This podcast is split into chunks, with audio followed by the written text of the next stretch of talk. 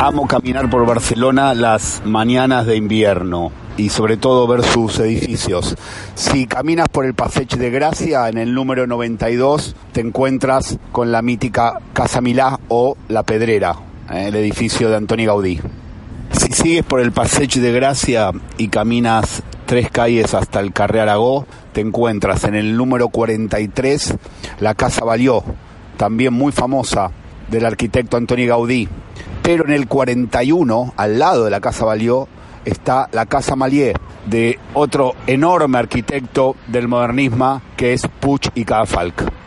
Vilaseca y Casanovas, Dumenac y Montané son otros dos arquitectos modernistas que están en el Passeig de Gracia, que están en el Eixample de Barcelona. Pero, ¿por qué solamente las colas de los turistas van a la Casa Valió y a la Casa Milá, a los dos emblemáticos edificios de Antoni Gaudí?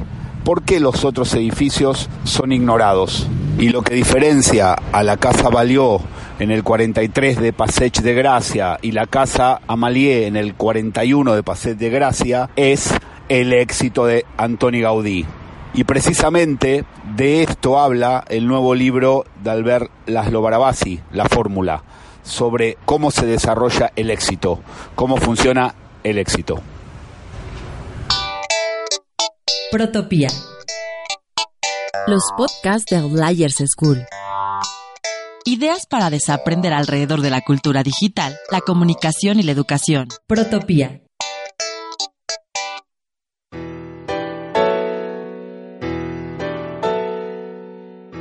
Hola a todos, soy Hugo Pardo Kuklinski desde Barcelona. La idea para desaprender esta semana es cómo la ciencia de las redes nos enseña que el éxito no llega solo con esfuerzo y buen desempeño. Es imprescindible una estrategia de redes y sobre todo fomentar el apego preferencial. Esta es la teoría de Albert Laszlo Barabasi, uno de los investigadores referentes de la ciencia de las redes y el autor de un reciente libro publicado en inglés llamado The Formula, The Science Behind Why People Succeed or Fail. Para Barabasi las leyes del éxito han gobernado nuestras vidas y carreras de un modo tan inmutable como la gravedad y sin embargo no sabemos que existen.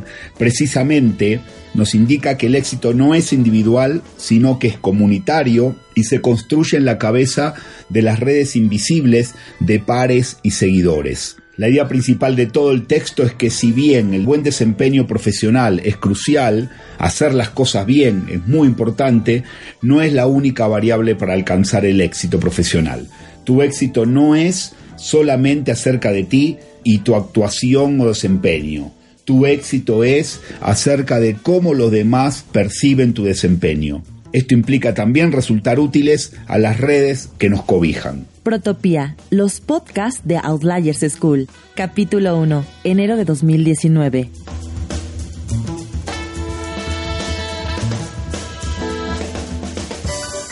Veamos entonces las cinco leyes de la fórmula de Barabasi. Ley 1. El buen desempeño conduce al éxito, pero cuando el desempeño no puede ser medido, las redes conducen al éxito. Si queremos traer a los demás cerca de nuestro trabajo, necesitamos atraer a los grandes nodos que pueden acelerar nuestra trayectoria. Outliers School, escuela itinerante de ideación ágil para resolver retos de cultura digital, comunicación y educación en Iberoamérica. La ley 2 de la fórmula nos dice que el desempeño es limitado, pero el éxito es ilimitado. Por ejemplo, ¿cómo decidir cuando no podemos medir la excelencia de un producto? En vinos de alta gama, la distinción entre una consideración excelente y una nota 10 es muy difícil de percibir. Sin embargo, los vinos con mayor nota alcanzan un éxito ilimitado en el mercado y aumentan su precio de modo significativo. Barabasi señala que si bien algunos profesionales alcanzan el estrellato en términos de desempeño, estas superestrellas no son fuera de serie, no son outliers. Protopía, los podcasts de Outliers School.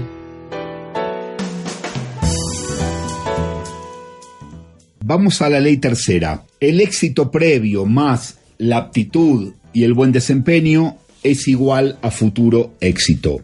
Y aquí es donde entra el concepto de preferential attachment o apego preferencial. Cuanto más enlaces tengas, más fácil reunirás enlaces adicionales e incrementarás tu visibilidad. Si eres muy exitoso, ese éxito te ayudará a conseguir futuro éxito. Un artista premiado aumenta la posibilidad de volver a ser premiado. Cuando la aptitud y la influencia social trabajan en tándem, el éxito no tiene fronteras y te puede llevar a esa idea de lo ilimitado del éxito. Esta semana en los podcasts de Outliers School, Hugo Pardo Kuklinski nos habla sobre la fórmula del éxito según Barabasi.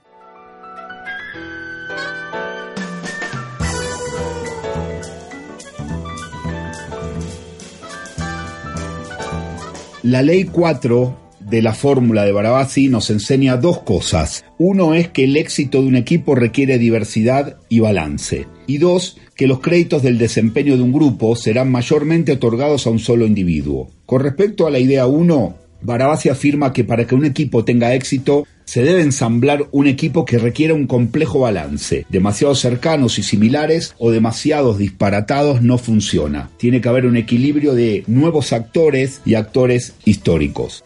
Con respecto a la idea 2, Barabasi señala que el apego preferencial hace que si el equipo tiene éxito, la imagen del éxito irá para su jefe, haciendo brillar más el líder y haciendo pasar desapercibido a los miembros del equipo. En consecuencia, si se tiene ambición profesional, la sugerencia es que en las fases iniciales de construcción del portfolio personal es bueno abrazarse a un líder y aprender de él y mejorar tus redes. Pero en una fase más avanzada de tu carrera debes procurar ser el líder para conseguir tú mismo el apego preferencial. Protopía, los podcasts de Outliers School.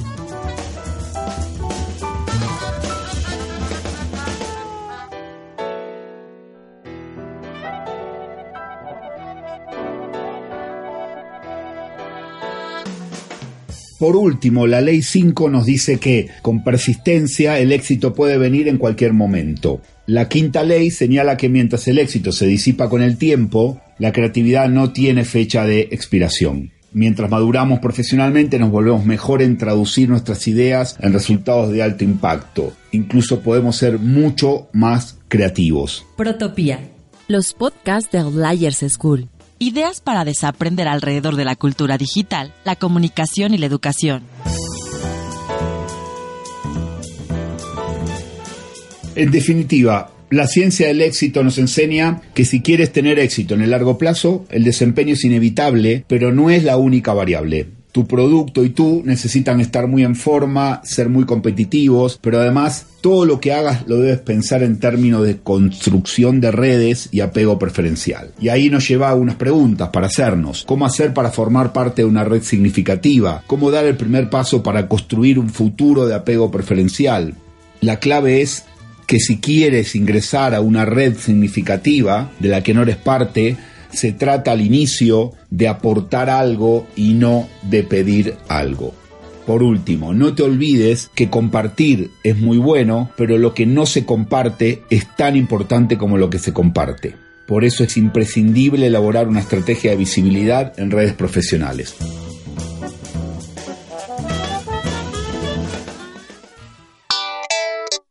Protopía. Los podcasts de Outliers School.